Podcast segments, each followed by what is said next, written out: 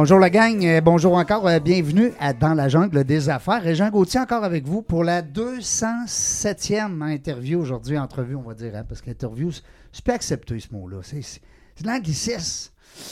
Euh, aujourd'hui, vous le savez, on se fait plaisir encore une fois. Ben oui. Puis là, j'ai le bonheur d'avoir une co-animatrice. Parce que vous savez, on a fait des petits tests le 15 juillet dernier, puis on a essayé avec nos nouveaux studios, avec notre nouveau coach, Serge Bernier de Sir Alex, que je remercie à chaque fois parce que sans lui, on ne sera pas assis ici aujourd'hui. Euh, J'avais pas de co-animatrice. Bon, là, j'ai dit, ça marche pas l'affaire, là. L'émission, elle pogne, elle est le fun quand il y a une co-animatrice. Quand il n'y en a pas, c'est pas pareil. Alors, euh, aujourd'hui, ben, j'ai le bonheur d'a- d'avoir une, une co-animatrice. Laurence Girard, qui est avec Oui, moi. bonjour. Laurence, je te l'ai dit en dehors des ondes, merci beaucoup d'être là. Vous le savez, tout le monde, c'est du bénévolat. Les filles, quand ils viennent co-animer, ils sont, sont prêtes. Ils ont, ils ont déjà le nom de nos invités. Ils ont fait des petites recherches, puis c'est le fun. Puis ça fait que, ben, ben je suis meilleur. Hein? C'est ça que je t'ai dit. Non, mais c'est vrai. C'est vrai. Je te remercie beaucoup d'être là. Euh, Aujourd'hui, on se fait plaisir. Hein? Oui. On a trois beaux invités. Oui. Euh, notre premier invité, j'avais j'avais choisi de prendre cet invité-là euh, stratégiquement en partant pour briser la glace. Tu sais, pour, Ouais. pour se donner. un- Partir en force. Ouais, tu sais, quand il dit la première période, les Canadiens, il faut qu'ils sortent fortes, là. Il faut qu'ils sortent fort. C'est ce qu'on veut faire. On veut sortir fort dans la jungle des affaires. Alors, Jean Gauthier avec vous encore une fois. Une heure. Euh, ben, en fait, ça va être un petit 40 minutes aujourd'hui. On est comme en période semi, euh, on va dire, vacances. Sais, je sais pas pour ta part, Laurence. Plus, plus relax un petit peu? Ah non, pour moi, ça marche euh, plein régime. À côté, Ah ouais, ouais. ben, voyons donc, tu as Ouais. plus d'ouvrages présentement? Ouais, Je te félicite. merci. Je te félicite. Ben, euh, pendant que tu es là, avant qu'on présente Alain, Ouais. parce que c'est pas qu'il est en retard, il était là avant moi, c'est c'est qu'on on veut savoir, toi, euh, Laurence, il y a des gens peut-être qui t'ont pas écouté à notre émission. Oui, peut-être. Fait que tantôt, ce que je vais faire, je vais te remettre sur la page Facebook. Ah, pas de problème. Ben oui, tu as déjà été là, mais je, vais te, je vais te remettre en récompense pour être là aujourd'hui. Euh, explique un peu à nos auditeurs, peut-être ton entreprise. euh, Oui, euh, rapidement. Alors, je suis fondatrice de Kaiba Conseil, qui est une entreprise de consultation en expérience client.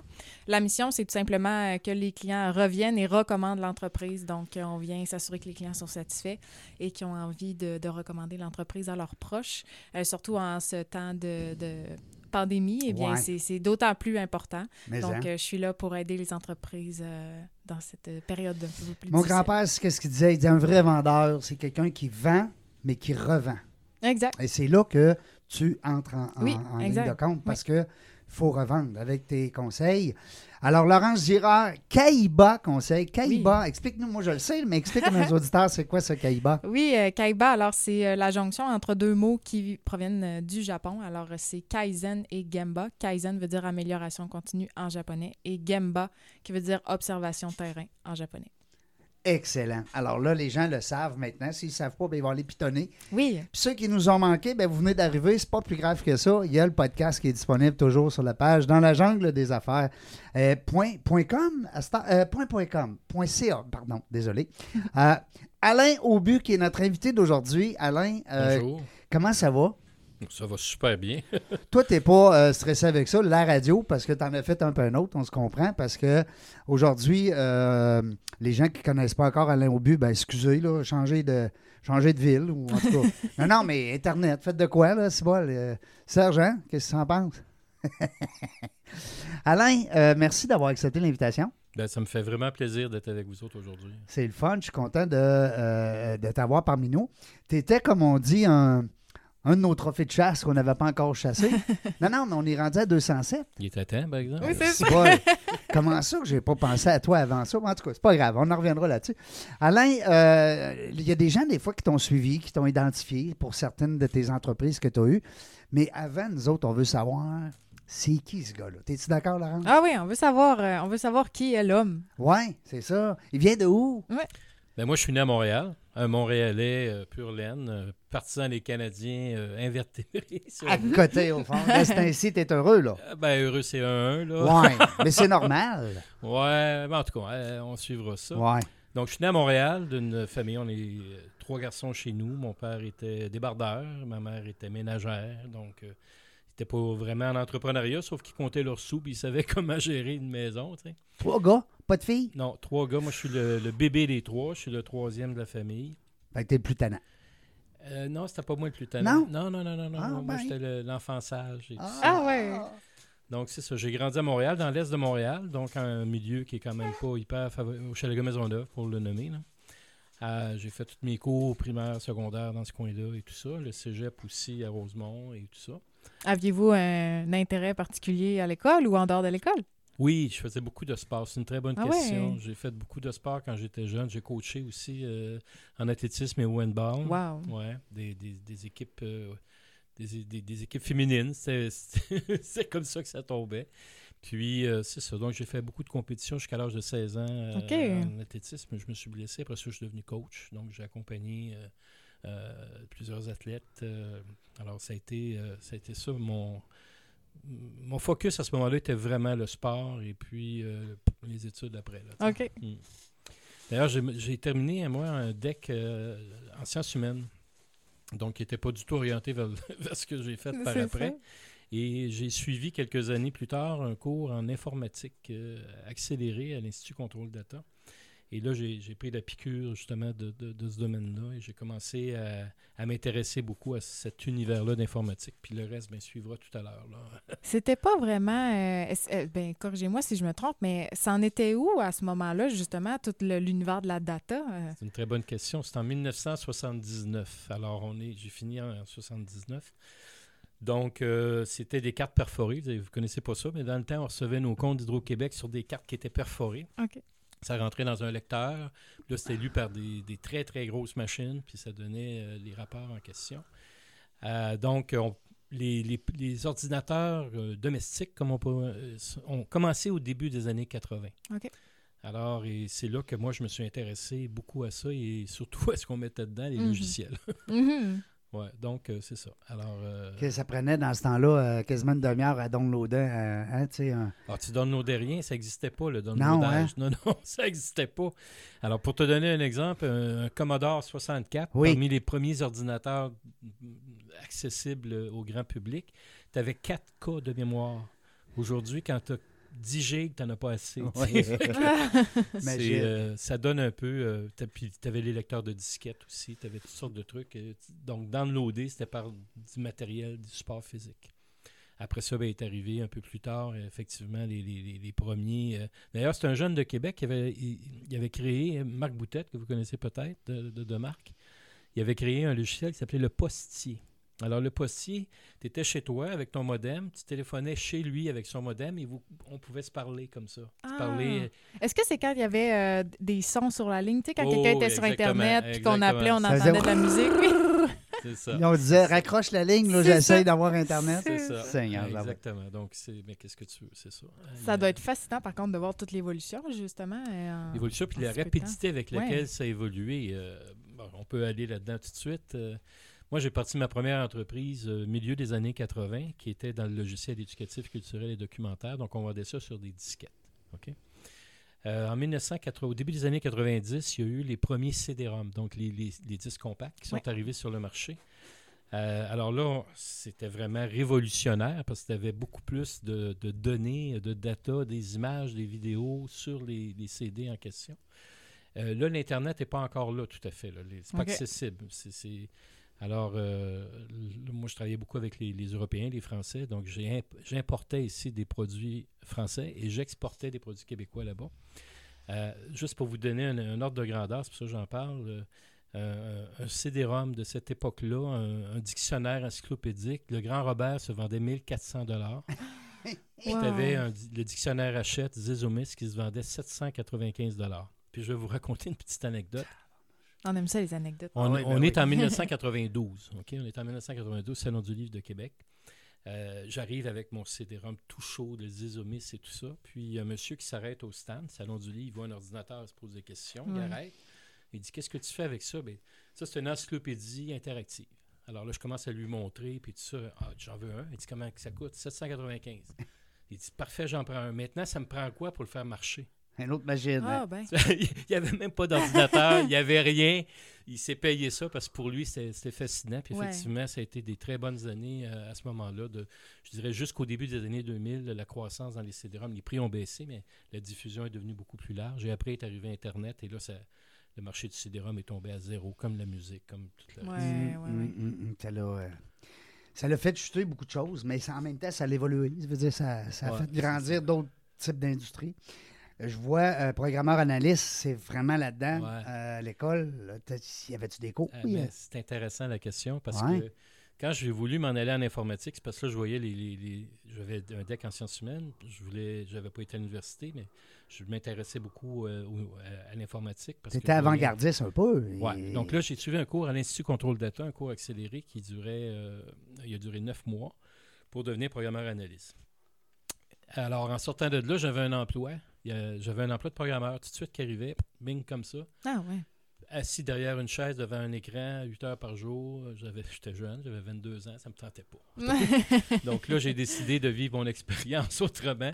Et puis, j'ai commencé à travailler pour euh, une firme dans le domaine du, du matériel didactique, Brouille-Boutier pour les nommer, au début des années 80. Et puis là, euh, donc l'histoire de programmeur analyste, Ouais. j'ai suivi ça, mais j'ai jamais programmé une ligne de code au niveau professionnel. Ça, c'est- pour ça, c'est- T'avais juste le titre. Mais je, je sais comment ça marche. Alors, ça, c'est, ça, c'est un atout quand même. Ah important. vraiment. Oui. Surtout en ce moment que je suppose que ça reste quand même la base. Le, le- Le, c'est- le numérique, c'est simple. hein, C'est Exact. 0 puis 1. C'est ça. c'est des 0 puis 1 qui sont encryptés les uns après les autres puis qui donnent des séquences. Puis c'est, c'est Mm. les images vidéo, c'est du 0 puis 1. C'est toujours la même chose. C'est facile. Alors, pour revenir un peu à ça, donc, euh, matériel didactique 80 à 87. Euh, 87, on a un premier ministre visionnaire, qui s'appelait René Lévesque, qui euh, a eu la brillante idée de mettre des ordinateurs dans les écoles. On est en 87, là, il n'y a pas d'ordinateurs dans les écoles et tout Non. ça. Alors, ça s'appelait les Compteur Max. C'était des ordinateurs français qui ont été bâtis, adaptés au Québec pour distribuer dans les écoles.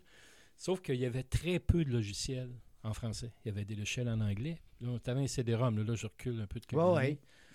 Alors là, je me dis, ben, c'est le moment de partir. Donc là, je me suis parti en affaires en, en première fois en 88 avec une compagnie qui mettait en marché des logiciels éducatifs, culturels et documentaires, qui étaient sur des supports de disquettes à ce moment-là. En anglais ou en français? Français En uniquement. français uniquement, Français uniquement. Puis là, j'ai encouragé les éditeurs québécois, mais rapidement, il a fallu que j'aille chercher des produits en Europe, en France. Puis sur certains aspects, on était en avance. Donc, je vendais des produits québécois en France. Et la France, j'achetais des produits là-bas pour vendre ici. Donc, ça a développé tout un réseau d'affaires euh, au tournant des années 90, comme je vous disais tantôt, 92 avec Hachette et tout ça. Donc, ça a été des, années de croissance euh, assez fulgurantes à ce moment-là, jusqu'à l'arrivée, euh, justement, d'Internet. Là, ça a été la déconfiture totale parce que Mais là, les logiciels devenaient comme accessibles. en fait, c'est exactement, Hein? exactement. Donc, pourquoi acheter un CD-ROM? quand- pourquoi, pourquoi acheter un, un- Quand je pitonne une adresse, cour- une, une adresse web qui m'emmène qui justement. t'amène un paquet de choix pour des dictionnaires, pour des, tu veux visiter le Sénégal, tape Sénégal, tu. Ouais. N'as pas besoin d'avoir... Non. euh, Ton CD c'est des- Sénégal, il reste dans, il, reste, il reste dans la dans la bibliothèque. bibliothèque. Alors, c'est un peu ça qui est l'histoire un peu de, de ce cheminement-là. Donc, au tournant des années 2000, l'arrivée d'Internet a fait que ça a été, euh, ça a été un modèle d'affaires qui n'est plus la route. Puis, on a été parmi les premiers parce qu'on a vu après ça le, le- le livre. Ouais. Après ça, on a vu la musique. Là, on voit la vidéo. On Mm. voit tu sais. donc, il y a une évolution constante. euh, et ça, c'est assez important. de- C'est pour ça qu'aux entrepreneurs aujourd'hui, moi, je fais beaucoup de mentorat. Je leur dis observe ce qui s'en vient. Hmm. Parce que ce que tu es en train de faire, c'est déjà dépassé. Ouais. Ouais. Ouais, c'est tout à fait vrai. Le présent est déjà passé. hein? Ouais. C'est Ouais, ouais. C'est fou, là, puis surtout dans ce domaine-là. Ben, oui. Puis en Ouais. plus, avec ce qu'on vient de vivre, la COVID, ça peut pas être plus vrai. Là. Ouais. Et comment vous faisiez justement pour toujours voir venir, pour, tu sais, pour justement, vous- quand vous vous êtes aperçu que finalement le CD était dépassé, euh, tu sais, comment est-ce que vous avez réagi, puis comment est-ce que vous faisiez après ça pour, pour en, en parer le coup? C'est une très bonne question, Laurence, parce qu'à ce moment-là, là, je ne l'ai pas vu venir. OK! Alors, la première fois était une leçon. Euh, c'est que là, on essayait, on essayait. J'avais un des partenaires qui était euh, Québec Téléphone TELUS, qui avait une filiale, en, en- en- un éditeur de, de logiciels. On a essayé de faire des produits hybrides. C'est-à-dire, achète le CD-ROM, tu vas aller sur Internet pour aller chercher le reste. Ça n'a pas fonctionné. tu sais. D'ailleurs, quand tu regardes tous les, les, les GAFA d'aujourd'hui, c'est tous des modèles d'affaires qui n'existaient pas en 2000. là. Mhm. Tous. Il n'y en a pas un qui existait en 2000. Facebook, Google, euh, Ouais.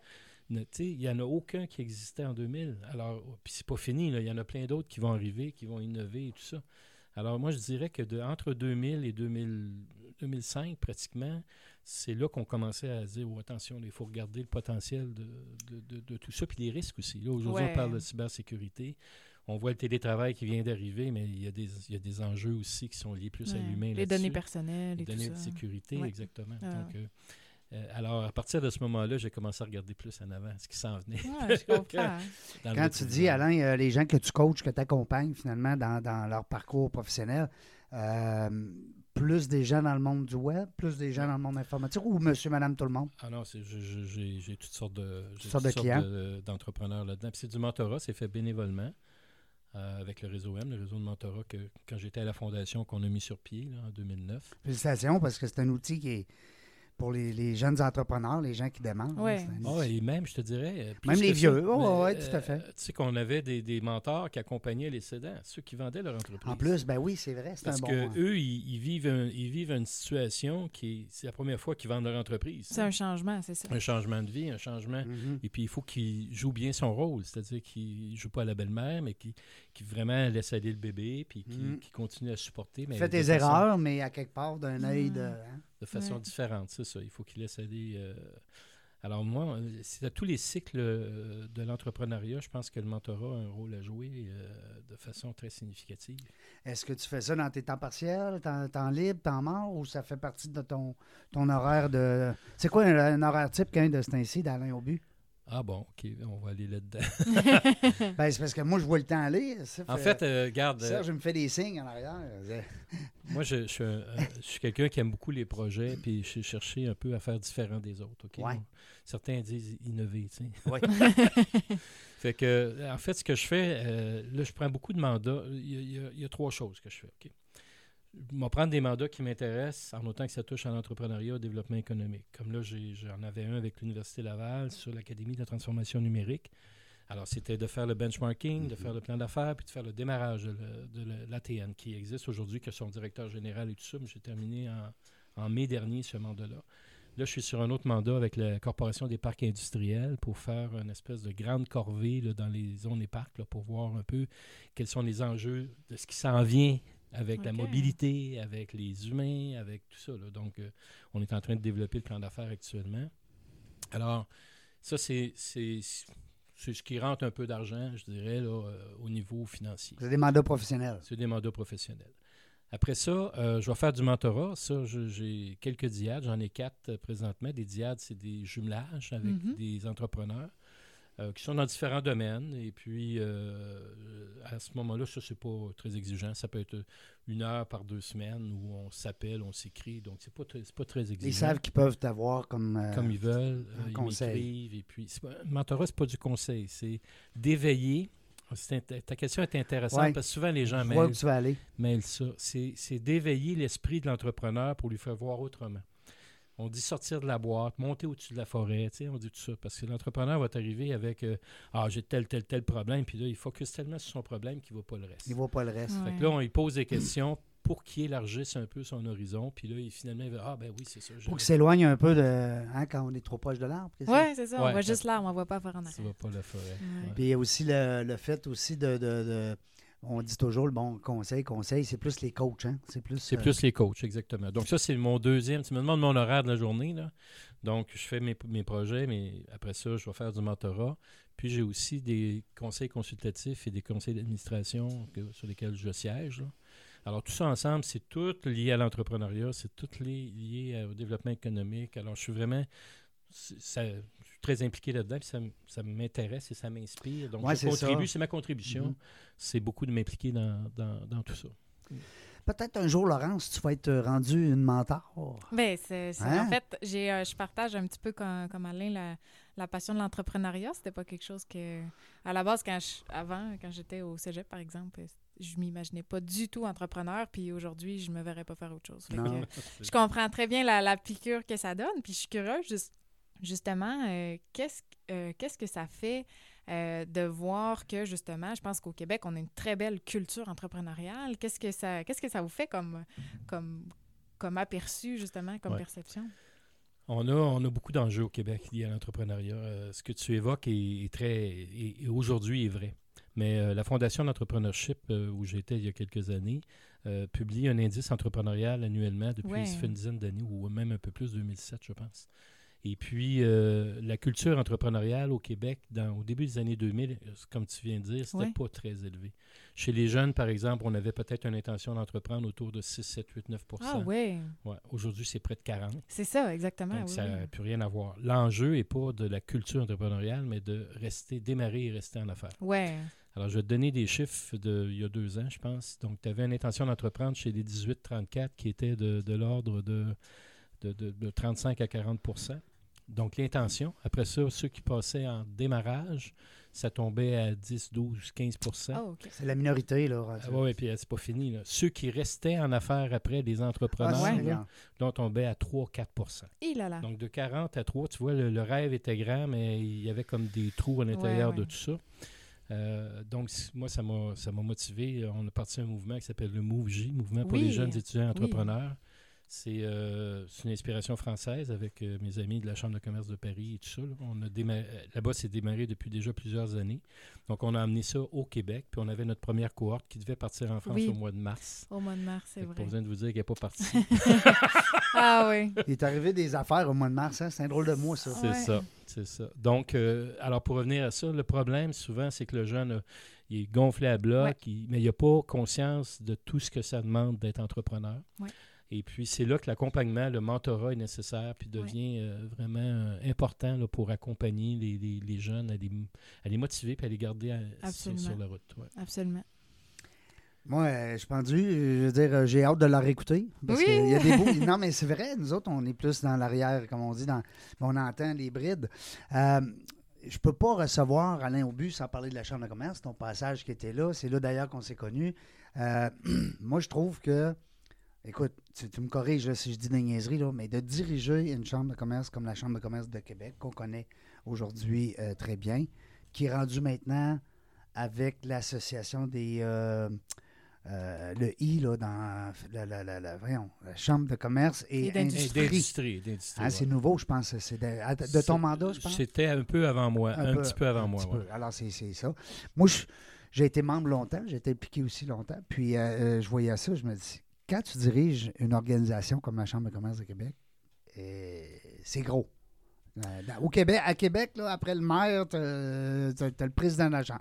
Si tu me Écoute, corriges, souvent, souvent c'est drôle ton image parce que on dit à Québec les postes importants et stratégiques. Oui. C'est le port de Québec, l'aéroport de, de Québec, la ville de Québec, puis la Chambre de commerce. ben, moi, je suis d'accord avec ça parce que. Qu'au niveau d'influence, euh, la Chambre est une entité neutre. Donc, Oui. c'est des, des- des contributions qui sont volontaires. Mhm. C'est pas, euh, pas financé par le gouvernement. Il peut y avoir des projets, mais c'est pas financé. Donc, c'est toutes des initiatives Mhm. qui viennent du milieu. Mhm. Alors, euh, c'est. euh, moi, je te dirais que quand j'ai accepté le poste de président-chef de la direction en 2014, je pense, oui, en 2014, euh, j'ai dit, bon, ben, ça va être tranquille, ça va être relax, on va faire des événements, puis ça va être le fun. Mais On non, va faire non, du PR, euh, c'est- hein? Mais c'est pas ça. Non, non. C'est pas ça. Il y a les, les ressources, évidemment, les ressources humaines, les ressources financières. Tu as des, tous les membres, les, les différents comités. On avait 22 comités. Ah non, c'est euh, gros, là. de- Ah, 200 bénévoles. euh, euh, 80 événements par année. ça fait beaucoup, beaucoup. un gros beaucoup. calendrier. C'est un gros. euh, ouais. C'est un job à temps plein. Sais, Puis euh, là, justement, c'est avec Steve Lavoie qui vient d'être nommé euh, nouveau président. Euh, lui a des enjeux qui sont encore plus, plus difficiles parce qu'en fait, euh, les événements, comme on les a connus, euh, Non, non. c'est. c'est-. Ben, c'est pas fini, mais. Non, mais il faut les réinventer. Exact. c'est ça. Il faut les réinventer, il faut réinventer Faut aussi, s'ajuster. euh, Il faut Mm, s'ajuster à mm, tout mm. ça. Euh, c'est un défi euh, assez marqué pour toutes les associations, pas uniquement euh, la Chambre, mais pour toutes les associations. Là. Il va falloir qu'ils regardent en avant un peu plus. Ah oui, oui. Là, c'est le cas de le dire, ça va lui prendre des bons mentors pour nous faire euh, voir le, hein, Ouais, voir la forêt. la forêt. Ouais. Euh, Alain, il nous reste environ 2-3 minutes parce que je voudrais aussi qu'on fasse une petite capsule euh, vidéo avant que tu quittes, parce que je sais qu'il faut que tu partes euh, tantôt. Euh, Peut-être le mot de la fin, une petite question finale qu'on n'aurait pas abordée. Est-ce Ben, que, en Laurence, fait, il y a des en choses qu'on n'a pas dit? Toi? Ben, moi, j'aimerais peut-être entendre un petit peu plus parler du MOVJ, justement. Oui, absolument. Alors, le MOVJ, euh, le mot, euh, de- c'est- l'abréviation du Mouvement pour les jeunes étudiants et entrepreneurs. Alors, c'est euh, Dominique Restineau, qui est président de la Chambre de commerce de Paris, et Bénédicte Sanson, qui ont créé ça en 2008-2009, je pense, dans ces eaux-là, euh, à Paris, inspiré du programme de mentorat de la Fondation d'entrepreneurship. Donc, il y avait l'aspect mentoral d'accompagnement qui est au cœur du MoveJ. Eux ont rajouté beaucoup de dynamique euh, pour les jeunes, plus adaptées aux jeunes, des, des- des activités spécifiques pour les jeunes. puis En des- lien avec l'entrepreneuriat. C'est que, c'est que les jeunes étudiants et entrepreneurs. Wow. Donc, c'est, et, et là-bas, c'est un succès. Euh, ils font une activité. Ils faisaient, en mois de mars, justement, on devait y aller, une activité annuellement. Environ 1500 personnes. Là. C'est, c'est, puis c'est toutes les, les- les remises de prix aux différentes catégories de jeunes, etc. Ben, un peu comme Entrepreneuriat Laval ici, qui fait un peu le même. Ben, euh, Entrepreneuriat Laval, et, euh, c'est-à-dire il y a beaucoup de choses qui se ressemblent. hein. mhm. Donc, c'est, c'est souvent en porte-à-faux les uns sur les Mhm. autres. Mhm. Euh, c'est correct parce que ça prend une continuité dans tout ça. Mais Entrepreneuriat Laval a le problème de mentorat. Ils ont le problème de mentorat. Mais ils ont aussi un incubateur, ils ont aussi un. un- Mhm. Comment ils appellent ça donc, un- euh, La centrale, que ça Oui, s'appelle. C'est un endroit pour euh, re- recevoir. Tu sais, ils ont, ils ont vraiment un environnement qui est, euh, qui est encore plus évolué, je dirais, que le MoveJ en tant que tel. MoveJ, c'est vraiment un mouvement. Tu t'embarques dans un mouvement pour aider, puis s'aider entre pairs également et tout ça. Donc, c'est euh, vraiment euh, une action pour revenir à ce qu'on disait tout à l'heure. Tu as l'intention d'entreprendre, mais il y a beaucoup de choses à passer. Puis Exact. euh, il faut que tu fasses partie de ces groupes-là pour comprendre, puis t'aider, puis continuer. à- Ça doit créer une espèce de communauté aussi. C'est une là. communauté, Ouais, effectivement. exact. L'entraide, oui. Ouais. Bon. les, les- les jeunes, les jeunes entrepreneurs deviennent des mentors par après parce qu'ils ils ont, ils ont reçu. Ils ont un sentiment Ouais. d'appartenance aussi. Hein? Ils, Ouais. ils ont Ils veulent redonner. Ça, ils veulent redonner. C'est bon. euh, les gens qui veulent avoir plus d'informations, peut-être sur euh, page Facebook, Mouvement J, ils peuvent trouver ça un peu partout sur le web avec notre ami Google. Ouais, qui Ils n'ont pas nom. besoin de logiciel. Alain? Non, non, non, non. pas- ils n'ont pas besoin. alors, OK, il n'y a pas- besoin d'acheter un logiciel. Non. Ah, OK, non, c'est non, correct. non. Alors, nous autres, c'est pas- c'est le mot de la fin. Puis, euh, merci beaucoup, euh, Alain, Merci à de, toi. de ta visite. C'est le Jean, fun. C'est très agréable Merci. de participer. euh, Merci euh, beaucoup, aussi, merci ça a beaucoup. été vraiment- Tu vois que c'est pas pareil. Pas, d'anima- Non, pas de co-animatrice. non, hein? J'avoue, j'avoue que. Hein? Bon. Là, les gens me comprennent encore plus. Ouais, ce qu'on va faire, on va prendre une petite pause et puis au retour, on va être de l'autre côté en vidéo. Euh, parce que c'est nouveau, c'est une nouvelle formule, on essaye ça. C'est un test qu'on fait, Alain, tu nous permets de faire Ah, des bon. tests avec toi? Le 207e est premier pour quelque chose. Oui, bon, c'est ça, c'est ça. exact. Alors, euh, ce qu'on va faire, on va aller de l'autre côté, euh, puis on va justement passer à la partie vidéo.